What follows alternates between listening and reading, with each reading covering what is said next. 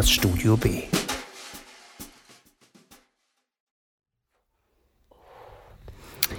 Hallo, wir begrüßen euch ganz herzlich zu unserer monatlichen Diskussion von Studio B, Lobpreisung und Verriss, und zwar in Gestalt von Anne Findeisen. Hallo. Herrn Falschgold. Hallo. Ich bin Irmgard Lumpini. Wir besprechen heute die vier in den letzten drei Wochen vorgestellten Bücher im Rahmen unserer Sendung. Dabei handelt es sich um drei Werke von Frauen, die zu Beginn des letzten Jahrhunderts gelebt haben. Maria Leitner, Mädchen mit drei Namen, Lilly Grün, Mädchenhimmel, Tove Ditlevsen, Gesichter und als politisch kontrafaktischen Gegenpunkt den hypermaskulinen Yanis Varoufakis mit seinem Roman Dispatches from an Alternative Present. Hypermaskulin, ach so, weil jetzt äußerlich wahrscheinlich, ne? Weil er in dem Buch durchaus sich auf die feministische Seite schlägt, unter anderem. Ich denke, das ist sehr zu begrüßen, dass er das entdeckt. Nee, mir ging es tatsächlich nur um die Wirkung, die ja. er nach außen hat und dass er natürlich als sehr maskulin wahrgenommen wurden mit seinen Motorrad fahrend, ne? gestreckter Mittelfinger. Ähm, der fake war. Ein Fuck you, was dem griechischen Volk trotzdem leider nicht weitergeholfen hat. Richtig. In der Verarmungsdebatte, die die EU angestoßen hat. Ich schlage trotzdem vor, dass wir uns zunächst ähm, Tove Ditlevsen zuwenden und dem Roman Gesichter. Ich fand es beeindruckend, dass Anne Findeisen es geschafft hat, mal wieder ein Zitat von Nathaniel Hawthorne unterzubringen, der ansonsten keine Fans in dieser Sendung hat. Ich fand das Zitat aber sehr schön. Jeder nur für sich. Erzähl uns doch ein bisschen was. Ähm, du schreibst nicht, sind zwei Bücher ihrer Trilogie veröffentlicht worden und ich habe nicht genau verstanden, ob dieses Werk Gesichter jetzt der dritte Teil der Trilogie ist oder ein eigenständiges Werk. Nein, also die Kopenhagen-Trilogie, die äh, die Titel Kindheit, Jugend und Abhängigkeit im Deutschen trägt. Von dieser Trilogie sind zwei Bücher relativ schnell hintereinander äh, erschienen. Also im äh, dänischen Original und ähm, bevor der dritte Band der Trilogie rausgekommen ist, hat sie Gesichter veröffentlicht. Also das ist quasi unabhängig von dieser Trilogie, außer dass sie natürlich wieder ähm, viele persönliche Erfahrungen verarbeitet. Was ich interessant fand, war, dass ähm, die Werke der heute vorgestellten Schriftstellerin im Prinzip alles Wiederentdeckungen sind. Also dass es nicht nur bei Tove Ditlevsen der Fall ist, sondern auch bei äh, Maria Leitner und Lilly Grün. Mich würde interessieren bei äh, Tove Ditlevsen, wie stark dich das beeinflusst hat, dass da so viele autobiografische Bezüge drin sind? Oder äh, denkst du, das ist gar nicht so, so der Punkt, sondern äh, dass der Roman sehr, dich sehr anspricht? Ähm, also das war für mich schon sehr wichtig, ähm, dadurch, dass ich ja die Kopenhagen-Trilogie vorher gelesen habe, die ja auch schon sehr stark autobiografisch oder man sagt autofiktional ist. Ähm, wobei Gesichter irgendwie von der ganzen Art des Schreibens schon anders ist. Also nicht das, womit ich irgendwie gerechnet habe. Aber ich finde es natürlich super beeindruckend, bei dem Leben, was sie äh, gelebt hat, ähm, wie sie immer wieder versucht, das literarisch aufzuarbeiten und auch, was ich ja auch in meiner Rezension geschrieben habe, äh, nicht in so eine Opferrolle zu geraten, sondern eben dem irgendwie noch was Gutes abzugewinnen. Ich habe die ersten ähm, Seiten des Werks gelesen, die mir zur Verfügung gestellt wurden und habe den Eindruck, dass es ein sehr gemächliches, ruhiges Tempo ist, auf das man sich einlassen muss. Ändert sich das im Verlauf des Buches oder? Tja, gute Frage. Also allein mit dem Fortschreiten ihres Wahnsinns verändert sich das, glaube ich, schon, weil äh, ich am Anfang überhaupt nicht einschätzen konnte. Ich weiß ja nicht, wie es dir ging so, ähm, bildet sie sich das jetzt alles ein oder passiert das wirklich? Weil dass sie in dem Haus lebt und Stimmen in den Wasserrohren hört, kann man sich ja schon irgendwie vorstellen, keine Ahnung. Absolut, jeder, der im Alter wohnt, kann sich das Oder? gut genau. vorstellen. Hm. Und man denkt noch so, okay, und dann aber, als sie in die Klinik kommt, stellt man natürlich immer mehr und deutlicher fest, äh, ja, dass sie einfach eine ziemlich starke Psychose hat. Und das verändert, glaube ich, das Tempo des Buchs schon irgendwie. Wobei mir das jetzt nicht bewusst aufgefallen ist, wenn ich so drüber nachdenke. Naja, äh, das Tempo vielleicht nicht, aber die, äh, die Lesegeschwindigkeit wird natürlich herabgesetzt, ähm, dadurch, dass das Buch Metaphern schwangerst ist. Und das ist, das ist auch meine Kritik, nicht im Sinne von, dass es schlecht oder gut ist, sondern dass das nicht mein Ding ist, einfach deshalb, weil ähm, es den Lesefluss so stoppt jedes Mal. Äh, das liegt da wirklich an, in meiner eigenen Wahrnehmung. Ich möchte neuerdings so in letzter Zeit bei Büchern wissen, worum es geht. Es soll weitergehen, es soll Action passieren oder ich will Informationen bekommen. Und wenn ich mich dadurch ähm, so ein Ratio von Metaphern. Also Metaphern finde ich äh, alles, was äh, über im Ratio von einem Metapher pro zehn Sätze ist, gehört in Gedichtbände und nicht in Roman. Also ich bin ja auch ein Fan von Metaphern und ähm, ich weiß jetzt nicht, wie weit du gelesen hast, aber ich finde, dass sich das im Verlauf des Romans auch ein bisschen gibt. Also am Anfang fand ich es auch fast ein bisschen zu viel. Ja, und, da, und das wird dann ersetzt durch diese, äh, durch diese ähm, Warnnummern, also dieses, diese, diese, diese Geistesstörung, äh, sagt man das? Ist das in Ordnung? Nee, Krankheit, psychische Krankheit. Psychische Krankheit. Und das äh, gleitet ein bisschen ab in, die, in diese Drogenromane, ne? also äh, Träume, äh, so Sachen, die man selber nie greifen kann, weil sie ja nur im Kopf derjenigen passieren, der es beschreibt, sind für mich auch nie besonders interessant. Also ich tue, wenn jemand in einem Roman von seinem Traum erzählt, fast automatisch weiterblättern, weil äh, Träume sind für den anderen immer nicht so richtig interessant. Und wenn, er, wenn da jemand irgendwas hört in den Ohren, okay, das ist noch spannend, aber mir ist das ähm, nicht interessant genug. Vielleicht darf ich da die Vermittlerrolle spielen, weil ich bekanntermaßen die Person am Tisch bin, die am allerschnellsten Bücher frisst und eben sehr oft nicht auf Sprache achtet.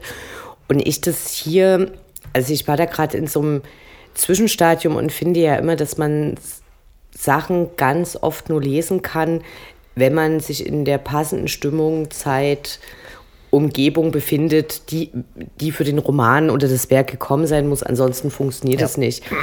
Und deshalb habe ich mich jetzt nach den ganzen Tagen des Doomscrollings und äh, den ganzen Sachen da so wirklich ausgebremst gesehen und finde die Sprache sehr schön. Also okay. ich kann ja kurz vielleicht ein Beispiel vorlesen, damit sich unsere Hörerinnen und Hörer was vorstellen können. Das Tageslicht erfüllte das Zimmer mit einer arglosen, arglosen Jungfräulichkeit und für einen Moment erschienen die Ereignisse der Nacht ferner als ein beliebiger Kindertag, tief in der Seele eingekapselt wie ein jahrtausendaltes Insekt in einem Bernstein. Sie zog die Gardinen auf und blickte in den geschlossenen Hof. Es taute und das schmierige Kopfsteinpflaster dampfte wie feuchte Spüllappen. In der blassen, kalten Februarsonne saß eine Katze auf einem Mülltonnendeckel und leckte sich die Pfoten. Und ich muss sagen, ja, was zu beweisen war, ne? Also da, dass zweimal aber, wie in zwei Sätzen. Dass ich aber tatsächlich ein Bild vor Augen gezeichnet bekomme. Okay. Und ich zum Beispiel auch dieses äh, schmierige Kopfsteinpflaster. Hm. Das finde ich zum Beispiel eine sehr schöne sprachliche Figur, weil ich bin in meinem Leben so oft auf Kopfsteinpflaster ausgerutscht und wäre aber nie auf die Idee gekommen, das als schmierig zu bezeichnen. Und das war jetzt für mich zum Deswegen Beispiel. Deswegen bist du auch so oft ausgerutscht. Wobei ich ja sagen muss, also das sind jetzt für mich keine, keine Metaphern, sondern Nein, das nee, ist das ja ist einfach eine sehr eine, schöne Beschreibung. Genau. Ja. Hast recht. Also, also ich denke einfach, dass es ein Buch ist, was vielleicht äh, die richtige Zeit braucht, um sich darauf einzulassen, weil ich eben die Sicht von Herrn Falschgold mit diesem, ich will jetzt aber wissen, was passiert, sehr gut nachvollziehen Also da würde ich dir auf jeden Fall recht geben. Wie gesagt, diese Kopenhagen-Trilogie, die habe ich äh, förmlich äh, gefressen. Das war ein Page-Turner für mich. Das war bei Gesichtern nicht ganz so. Und ähm, was ich aber auch äh, spannend an dem Buch finde, ist äh, zum Beispiel diese also es gibt so eine Szene, wo sie dann äh, in der Klinik ist und ans Bett gekettet, also da am Bett fixiert wird und man stellt ihr Wasser hin und sie beschreibt so, wie ihre Lippen schon fast aufspringen vor Trockenheit. Sie aber sieht, wie in dem Wasserglas sich irgendwas absetzt und dann vehement auch das Wasser ablehnt, obwohl sie quasi nichts lieber tun würde, als einen Schluck zu nehmen.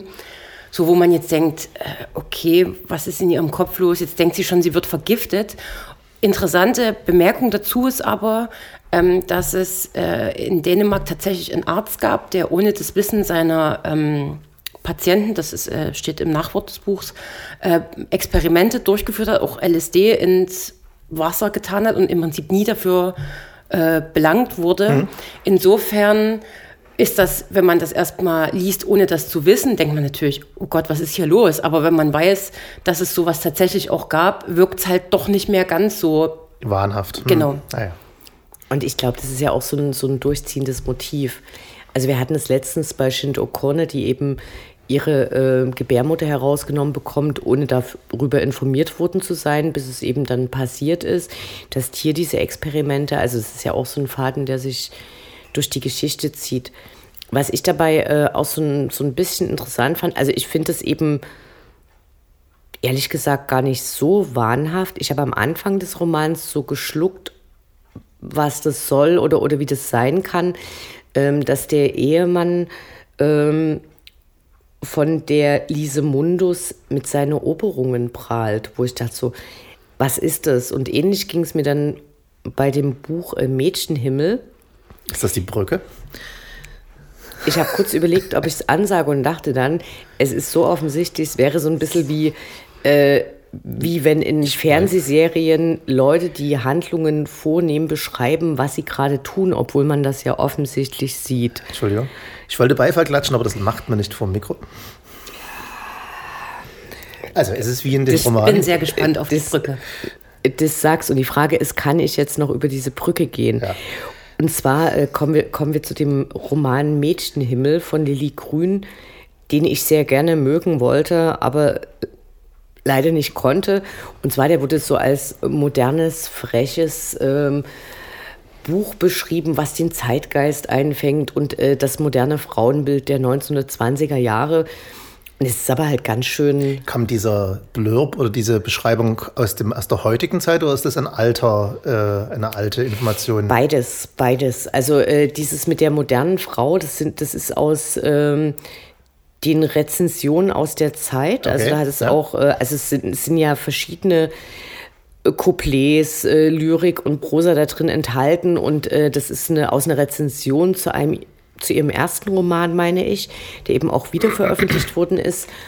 Und ähm, es haben sich aber auch äh, quasi nach Wiederveröffentlichung vor einigen Jahren Leute dazu Wort gemeldet, die das so wahrnehmen. Und ich fand es relativ gruselig. Also es war sowas wie, das hätte mich angesprochen, wenn ich das als 14-Jährige gelesen hätte. Da hätte ich das vielleicht als, als frech empfunden. Und so ist es eigentlich ganz schön Leben. Also da wird sich nach Männern verzehrt und dann wird aber so getan, als ob das, äh, als ob man das jetzt gar nicht so ernst nimmt, wo man, was man heutzutage, glaube ich, einfach komplett anders lesen würde. Da wird man kein Gedicht drüber schreiben, sondern sagen so, äh, ciao. Ähm, was mir auf jeden Fall aufgefallen ist, als ich kurz in die Gedichte äh, reingelesen habe, ist, dass es mich doch sehr auch an äh, oder ein bisschen zumindest an auch Gedichte von Erich Kästner und Mascha Kaleko erinnert hat, die ja in einer ähnlichen Zeit ähm, geschrieben haben. Bei ihr wird Kurt Tucholsky so. Und vielleicht ist das einfach eine, eine Art zu schreiben, die für damalige Verhältnisse äh, tatsächlich sehr modern war und die wir heute vielleicht auch einfach nicht mehr so nachvollziehen können. Doch, weißt du, warum wir die nachvollziehen können? Weil ich äh, bin ein völliger Fan von den Gedichten. Ob ich jetzt da 20 am Stück äh, lesen muss, bleibt äh, daher äh, gesprochen. Aber ich habe bei jedem dieser Gedichte einen Soundtrack von 80er Jahre Mädchenbands oder Frauen, singenden Frauen äh, der deutschen Pop-Szene im Kopf. Ideal, fast Nina Hagen mäßig. Da ist überall ein Beat drin, die, die, die, die haben einen Rhythmus und sind kurz und knackig und haben Bilder, wie sie in den 80er Jahren in der deutschen Popmusik äh, in der guten deutschen Popmusik verwendet wurden. Absolut ich will, ich will versuchen, es anders auszudrücken. Ich bin letztens am Erich Kästner Museum vorbeigekommen und wir haben ja hier bei unseren Aufnahmen striktes Handyverbot, hm. weshalb ich den Herrn äh, Falschgold bitten würde, kurz an seinem Rechner ein Gedicht aufzurufen. Und zwar, ähm, ich denke, es heißt, der Lenz ist da Und ich würde das sehr gern im Vergleich vorlesen. Von Veronika Jurmann? Ähm, nee, ich denke von Erich Kästner, weil sie bei Erich Kästner Museum so, draußen du, mein, dran du, mein, du meinst den der Veronika? Veronika, der Lenz ist da? Nein. Es heißt nicht Veronika, der Lenz ist da, glaube ich. Also ist, Lenz ist im ja, Titel ich weiß. und es geht, hab, es also geht um es ist irgendwas mit Lenz. Ich kann es jetzt nicht rezitieren, aber gibt und es ich, auf jeden Fall eins. ich würde es, ich würde es gerne fürs Publikum vorlesen, weil es wirklich ein ganz wunderbares Gedicht ist und danach Wissen wir, worum es geht, meinst du? Okay, ich such's, ich such's, ich schnell raus. So, in wahrer Studio B Teamwork hat Frau Irmgard Lumpini empfohlen, Herr Falscholt rausgesucht und Anne Findeisen trägt vor. Und zwar besagter Lenz ist da von Erich Kästner. Es ist schon so, der Frühling kommt in Gang. Die Bäume rekeln sich, die Fenster staunen. Die Luft ist weich, als wäre sie aus Daunen. Und alles andere ist nicht von Belang. Nun brauchen alle Hunde eine Braut. Und Ponyhütchen sagte mir, sie fände, die Sonne habe kleine, warme Hände und krabble ihr mit diesen auf der Haut. Die Hausmannsleute stehen stolz vorm Haus. Man sitzt schon wieder auf Kaffeeterrassen und friert nicht mehr und kann sich sehen lassen. Wer kleine Kinder hat, der fährt sie aus. Sehr viele Fräuleins haben schwache Knie und in den Adern rollt's wie süße Sahne. Am Himmel tanzen blanke Aeroplane. Man ist vergnügt dabei und weiß nicht wie. Man sollte wieder mal spazieren gehen. Das Blau und Grün und Rot war ganz verblichen. Der Lenz ist da, die Welt ist frisch gestrichen. Die Menschen lächeln, bis sie sich verstehen. Die Seelen laufen stelzen durch die Stadt. Auf dem Balkon stehen Männer ohne Westen und säen Kresse in die Blumenkästen. Wohl dem, der solche Blumenkästen hat. Die Gärten sind nur noch zum Scheine kahl. Die Sonne heizt und nimmt am Winter Rache. Es ist zwar jedes Jahr dieselbe Sache, doch es ist immer wie zum ersten Mal. Ich habe einen ganz mini Versprecher drin, aber ich wollte jetzt nicht unterbrechen. Also, wir haben einen Eindruck gewonnen. Und du findest, dass diese Gedichte viel mit, der, mit denen von Lilly Grün zu tun haben? Nee, der Punkt, den ich machen will, ist, dass dieses Gedicht von Erich Kästner 100 Jahre danach eine absolute Gültigkeit hat. Diese Ja. Sahne, diese süße Sahne, die in den Adern rollt. Die Männer, die auf den Balkons stehen und Kresse aussehen. Ja, ja, und ich meine ja, Lilly Grün hat zumindest So. 50 Jahre gehalten, weil Genau. in den 80ern äh, genau, und dieselben Erich, Gedichte Erich Kästner, vertont wurden. Erich Kästner schafft es in diesem etwas längeren Gedicht wirklich fast alle Aspekte vom Frühling einmal unterzubringen. Wirklich alles. Und äh, weshalb mich Lilly Grün dann leider so ein bisschen langweilt. Uralte Liebesmelodie. Wenn du mich einmal nicht mehr liebst, dann spring ich aus dem Fenster. Dann komme ich jede Nacht zu dir und bin gleich zehn Gespenster. Und sing dann dumpf und schaurig, du hast mich früh ins Grab gebracht. Und das finde ich sehr traurig. Pfui Teufel, Schande, große Schmach. Denk mal ein wenig drüber nach. Wenn du mich einmal nicht mehr liebst, dann werde ich Kurtisane, ich färbe mir die Haare grün, die Lippen blau und bin auf diese Art die interessanteste Frau. So mache ich alle Männer toll, ich denke mir das wundervoll. Wenn du mich einmal nicht mehr liebst, dann fürchte keine Predigt. Denn ehe du es noch selber ahnst, dass du mich nicht mehr lieben kannst, bist du für mich erledigt. Denn bis zum Tode bin ich dein und noch im Grabe lieb ich dich. Doch wenn schon einmal Schluss muss sein, den Liebling mache ich. Ist doch, ist doch ein toller Popsong, oder? es ist ein toller Popsong und dann ist es trotzdem ein Gedicht über die Frage, für die ich wahrscheinlich wirklich viel zu alt bin. Hier ist es nie mehr so richtig in Ordnung. Einer muss Schluss machen. Äh, okay, dann mache ich das und es ist für mich keine, keine Emanzipation oder keine dieses, was da als moderne Frau beschrieben wird. Es tut mir leid, ich habe mir wirklich große Mühe Ja, du bist gegeben, einfach zu alt Grün für. Vielleicht kann man das auch finden. einfach mit einem Augenzwinkern Das sehen. ist doch komplett mit Augenzwinkern, das Ding, oder? Natürlich ist es mit Augenzwinkern, aber es langweilt mich. Okay, das kann ja alles sein.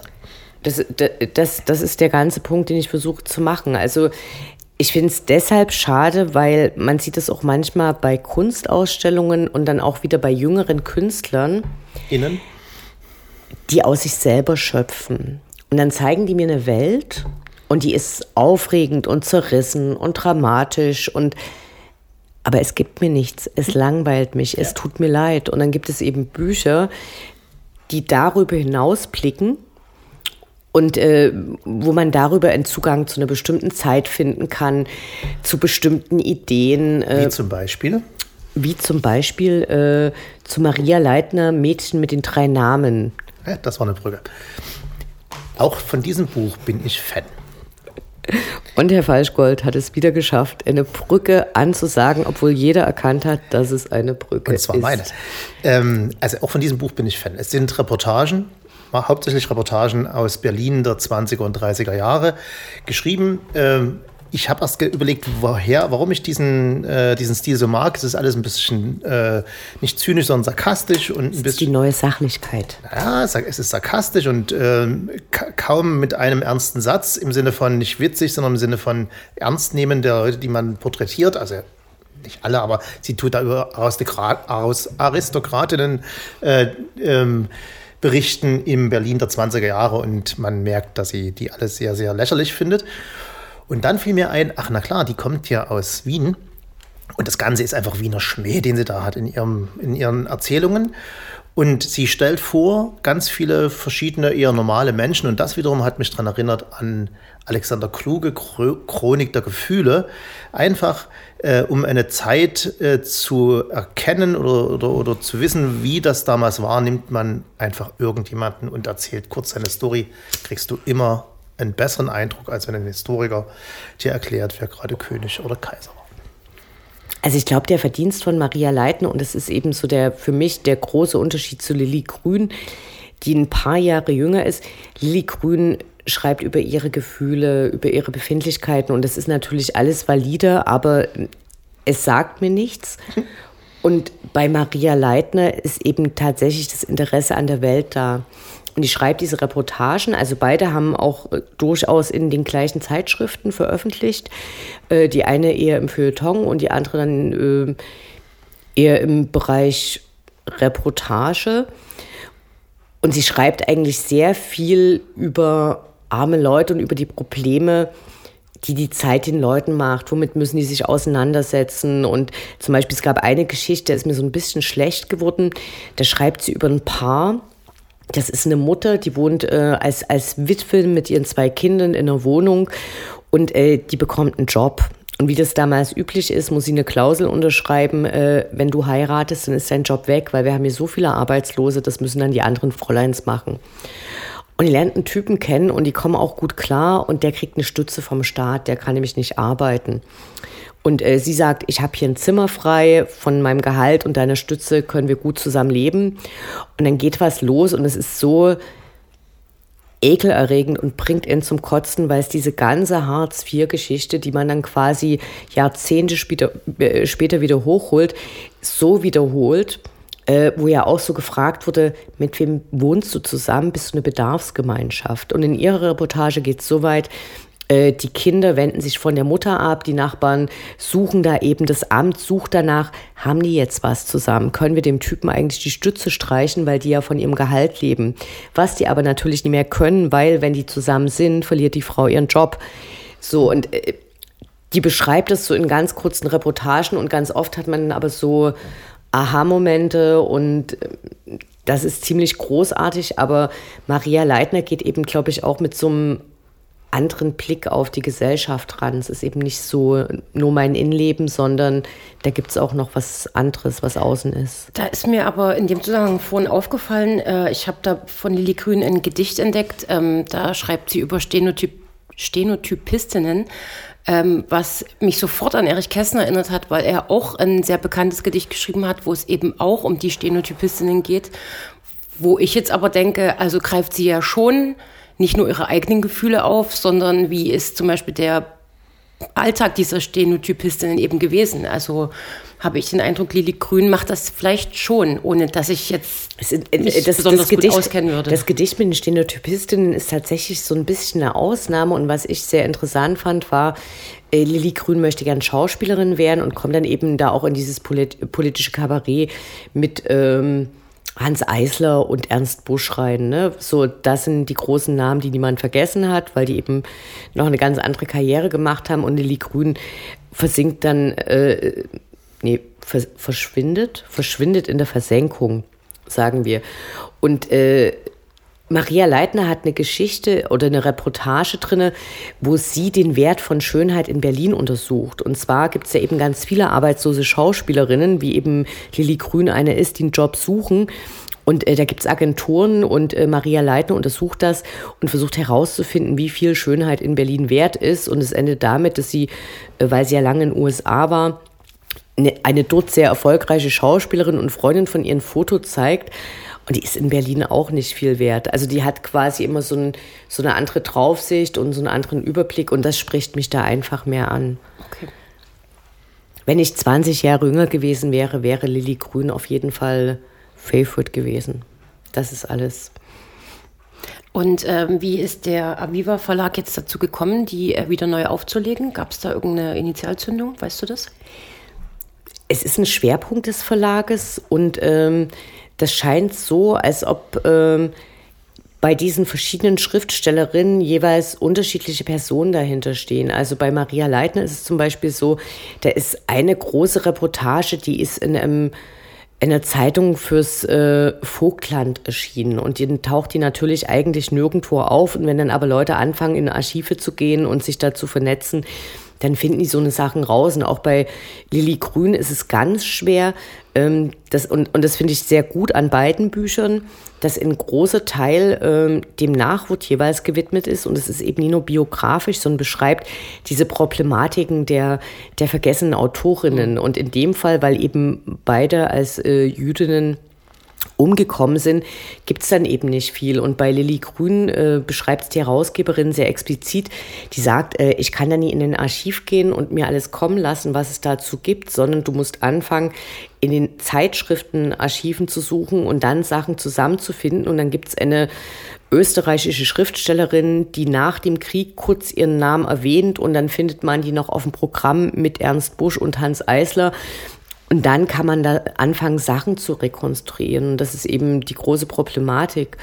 Also es ist eben wahrscheinlich mehr Aufwand, als es jetzt bei äh, deiner Autorin gewesen ist, wo quasi, die war in Dänemark eben sehr erfolgreich und dann wird sie Jahrzehnte ja, das, später, in, oder das, sie das, ist erschienen. Sie ist ja. erschienen und, äh, und zwar nach dem Zweiten Weltkrieg und dann kann man hingehen und sagen, jetzt gibt es Leute, die übersetzen und dann machen wir das eben auch in Deutsch. Mhm. Aber ich finde das eben, das ist so eine Gemeinsamkeit von denen, drei Frauen, dass sie eben auch zeigen, es gibt da ganz viel, aber es ist eben nicht zwangsläufig bekannt.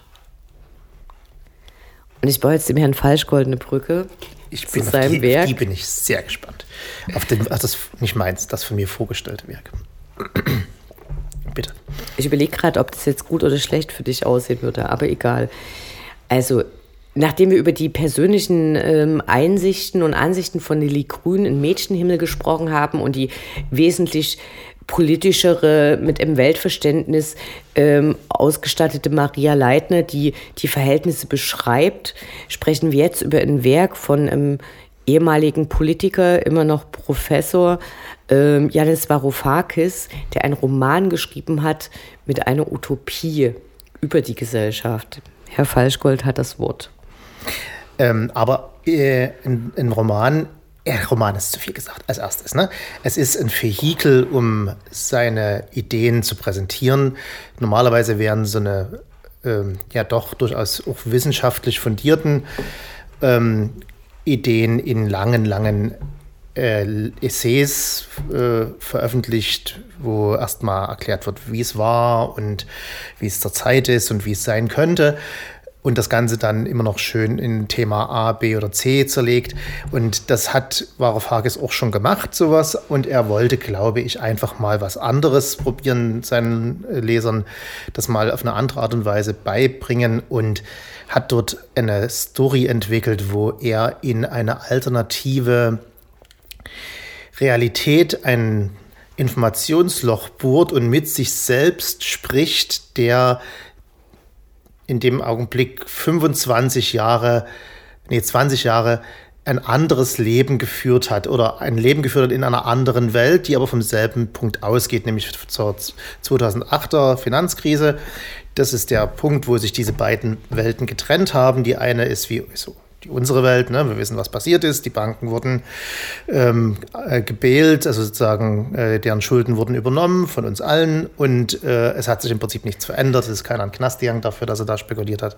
Das ist unsere Welt und in der Welt, äh, dem Other Now, wie es äh, im Titel heißt, ist das anders gewesen. Dort wurde ein radikaler Bruch, Umbruch vorgenommen basisdemokratisch, organisch ist der passiert und es wurden faktisch alle Gesetz oder alle ähm, in unserer Realität als Gesetz genommenen Mechanismen außer Kraft gesetzt. Also das fängt an von den Banken, die es faktisch nicht mehr gibt, über die Aktienmärkte, die es nicht mehr gibt. Es gibt keine Ausbeutung mehr. Mhm. Äh, es gibt äh, fast überall Demokratie, Basisdemokratie. Äh, das Einzige, wo äh, nichts äh, Positives berichten kann, ist der Sexismus. Der hat sich nicht so ganz entwickelt, wie man es wollte.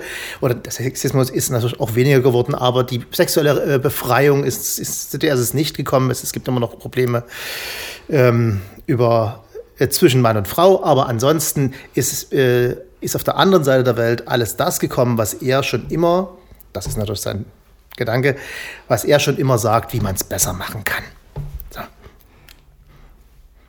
So, das zu lesen ist natürlich äh, wie eine Art äh, progressiver Porno. Ne? Also man, man muss nicht groß nachdenken, ob das, äh, wie es dazu gekommen ist, obwohl er das erklärt. Also er hat da überall auch Mechanismen, wie man zu einem solchen Paradies kommen kann. Aber man weiß natürlich, dass es nicht real ist, weil äh, es Menschen sind, die in der anderen Welt offenbar viel besser sind als in unserer.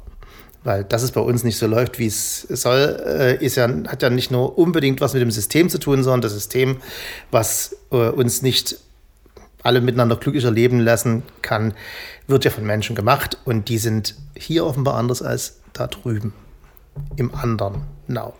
Ja, ich nehme an, heute Kapitalismus tut kein Kapitalismus. Naja, so einfach ist es nicht. Äh, es ist im Prinzip ein Marktwirtschaft, eine Marktwirtschaft ohne Kapitalismus. So paradox muss man denken können und das erklärt er auch. Ähm, also der so, so haarsträubend wie die Geschichte ist des Romans, ne, dieses Wurmloch, mit dem er da kommuniziert, äh, ist es aber auch schön aufgebaut, in dem Sinne, dass er nicht äh, als alleiniger Varoufakis hier mit dem Varoufakis da drüben spricht, sondern mit zwei anderen noch, mit äh, zwei Freundinnen. Und diese drei zusammengenommen sind ähm, jeweils die in des hiesigen Varoufakis miteinander kämpfenden äh, Gedanken, weil er ist, das ist das Schöne an Varoufakis, deswegen lese ich den so gerne, er ist kein strikter Dogmatiker der einen oder der anderen Richtung. Also er ist jetzt kein reiner Marktwirtschaftler, er ist jetzt kein reiner Sozialist. Äh, er, er, er hat von allem was und er weiß nie genau, wenn er anfängt, in Gedanken zu entwickeln, welcher von den zwei, drei Leuten in seinem Kopf gewinnen wird. Und das ist, da lässt er uns dann teilhaben, indem er ähm, eine altlinke Sozialistin äh, argumentieren lässt, eine Marktwirtschaftlerin, also eine, eine, Gläu eine Börsengläubige und einen Technokraten, der glaubt, dass man fast alles irgendwie mit technischen Mitteln lösen kann. Das sind die drei, die es hier gibt und die es auch auf der anderen Seite in dem Andernau gibt. Und die drei unterhalten sich miteinander und bekommen erzählt, wie es da ist, wie es hier ist und fragen natürlich, ja, aber euch, wie, wie ist es denn dazu gekommen? Und dann muss er erklären, wie die Revolution von 2008, die es bei uns nicht gab, da drüben passiert ist. Gut, ist es ähm, lesbar für Leute, die ähm, jetzt nicht super an Politik und ihren Erscheinungsformen interessiert sind? Nein. Es ist was für okay. Politik-Nerds. Also, also weil, weil was, was mich kein, jetzt eben gar nicht, ähm, oder was ich jetzt nicht so aufsehenerregend äh, finde, sind naja, das, das, das so ein bisschen wie, äh, ich habe den Eindruck, du stellst es da wie, oh, das sind jetzt sehr überraschende und sehr gegensätzliche Sachen. Und ich meine, wir leben gerade in Zeiten, in denen ist alles möglich. Ne? Also es ist nicht möglich, in zwei Jahren Corona Pflegekräfte korrekt zu bezahlen, armen Leuten zu helfen, so irgendwelche Sozialsätze zu erhöhen, aber es ist auf einmal möglich, eine Tankerleichterung hm. äh, zu, zu, äh, zu installieren, wo wir jetzt als Studio B-Kollektiv am Tisch sitzen und sagen, hm, das wird also von unseren Steuern finanziert, aber wir haben ja alle gar kein Auto, wir haben ja noch nicht mal einen Führerschein. So, äh, genauso wird eben auf einmal. Sprich nicht für alle. Ich Anne, Findeisen, Anne Findeisen hat einen Führerschein, aber sie hat trotzdem kein Auto.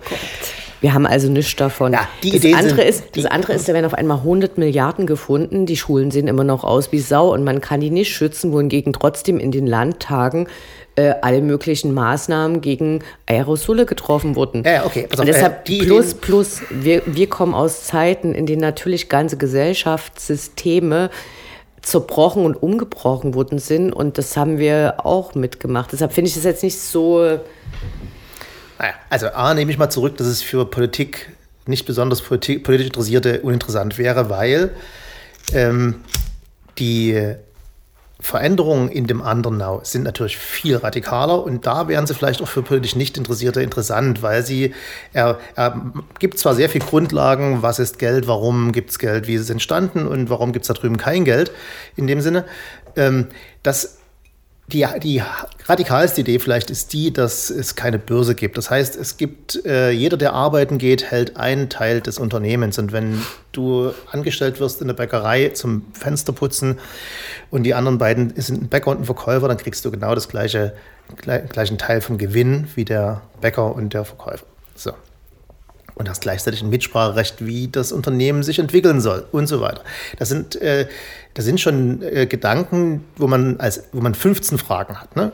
Also, ah, wie, so kann der Fensterputzer sagen, wie es lang gehen soll. Der kann ja überhaupt gar nicht von der Bäckerei sagen. Also ich finde es ehrlich gesagt äh, sehr naja, plausibel. So, nee, das nächste ist vielleicht, wieso sollte er da mitsprechen? Ähm, in, er, ist ein, er ist ein Fensterputzer und hat vielleicht auch keinen Bock, über die Bäckerei mitzuentscheiden. So, das sind aber alles so der erste Gedanke ist, es ist ein Radikaler. Für dich ist es überhaupt nicht äh, äh, überraschend. Anne Findeisen hat gerade gesagt, ja, das sehe ich auch so, ist leicht überraschend. Also ich ne? hatte auch direkt mehrere Fragen so, so im Kopf, wie du es gesagt hast. Und das Schöne ist halt, dass jedes Mal, wenn äh, so eine Idee postuliert wird, er zwei Mitstreiterinnen hat, nämlich die alte Sozialistin und die Superbörsenkapitalistin, die genau diese Fragen stellen. Und er muss dann erklären, wie es denn funktioniert. So. Und das, das passiert auf für, für jede Frage, die er oder für jede These, die er aufstellt, wird, die wird auseinander diskutiert, bis, bis jede Frage gelöst ist. Und dann kannst du selber nachdenken und noch ein paar Lücken finden. Und du findest natürlich noch Lücken, weil, wie gesagt, das die Frage, die er zwar stellt, aber nie richtig beantwortet, ist die. Und das sind die gleichen Menschen, die hier das nicht in die Reihe bekommen, die bekommen das dort in die Reihe. Die haben auf, alle, auf einmal alle ein Interesse daran, dass die Marktwirtschaft umweltverträglich ist, dass sie sich nicht auf Kosten des Sozialsystems wie hier, ähm, ne, also ähm, Profite erwirtschaftet. Warum klappt das hier nicht, ist die Frage, die man stellen könnte. Und ähm, die wird natürlich nicht richtig beantwortet. Ich finde die relativ einfach zu beantworten. Oh, hier kommt jemand schreibt. Was? Ich wollte nur noch mal ganz kurz, nee, nee, wenn ich kurz einhaken darf, ähm, auf die Frage, also auf Irmgards Frage zurückkommen, für wen das jetzt eigentlich irgendwie vielleicht die geeignete Literatur wäre. Und ich hatte, als ich mich äh, mit deiner Rezension auseinandergesetzt habe, eben gerade den Eindruck, dass das was für Leute ist, die sich sonst ähm, thematisch da nicht so damit befassen. Aber eben weil, weil du das, und das hast du ja gerade auch sehr schön erklärt, weil halt alles so relativ kleinteilig ist und auseinandergenommen wird. Und ja, ich stelle mir das dafür dann sehr interessieren. Nee, die Frage war ja nicht, äh, ob, ob, sich derjenige, der das Buch liest, damit auskennt, ne? also der jetzt politisch Knowledge, also der, der wirklich weiß, worum es in der Politik geht und der weiß, was Geld ist, sondern ob er sich dafür interessiert. Hm. Ne? Also jemand, der sich nicht dafür interessiert, dem wird das nicht interessieren, aber jemand, der sich interessiert, aber vielleicht sagt, ich habe jetzt nicht die große okay. Ahnung, wie Börsen funktionieren, für, die, für den ist es ganz hervorragend. Hm. Also es, ist kein, es hat keine großen Zugangsvoraussetzungen Regelrecht im Hinblick. Null, weil, weil jede ähm, These, die er aufstellt, muss ja irgendwie erstmal eingeführt werden. Und wenn er sagt, wir brauchen kein Geld mehr, dann muss man muss erst mal erklären, warum es gibt überhaupt Geld. Und so geht das mit jedem Thema. Und das ist natürlich ein, ein wunderbarer Einstieg in die Ökonomie. Ähm, wenn ich das kurz äh, fragen darf, äh, wie ist denn äh, sein Werk in, seinem, in Griechenland aufgenommen worden? Weißt du das? Das weiß ich nicht, aber er ist dort ein großer Star, immer noch. Weil äh, A ist er ein stolzer Grieche. Er ist ein Grieche aus der zweiten Generation, kommt äh, ursprünglich sein Vater aus Ägypten und das, das, das merkt man manchmal an, dass sein Stolz auf die griechische Literatur wahrscheinlich dreimal so groß ist wie die jedes Griechen, der da schon seit vielen Generationen lebt. Also er bringt da auch immer wieder kleine Ausflüge in die griechische Mythologie, wo ich völlig unbedeckt sind, was ich bin, was ich ändern wird. Ich fange jetzt an.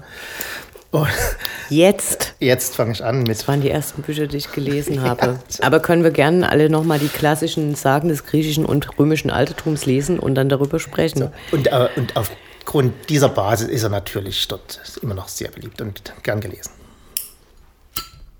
So, ich fange übrigens äh, nicht mit den Originalen an, sondern ich habe jetzt äh, mir als Audiobuch von Stephen Fry die Nacherzählungen der Griechen gekauft und will das sozusagen über diese Schiene lesen. Nee, ich hätte auch nicht die Originale empfohlen. Ich hätte wirklich Gustav Schwabs die klassischen äh, Sagen des griechischen und römischen Altertums empfohlen. Die sind gut zu lesen, gut zu verstehen. Danach weiß man, wer wer ist, mit römischem Namen, mit griechischem Namen und kann es gut einordnen. Und gewinnt beim Kneipenquiz. Und gewinnt beim Kneipenquiz. So, das war die Diskussion von Studio B Lobpreisung und Verriss. Es war sehr angenehm, fand ich. Danke Irmgard Lumpini. Danke Ante Findeisen. Sehr gern. Und ich war Falschgold.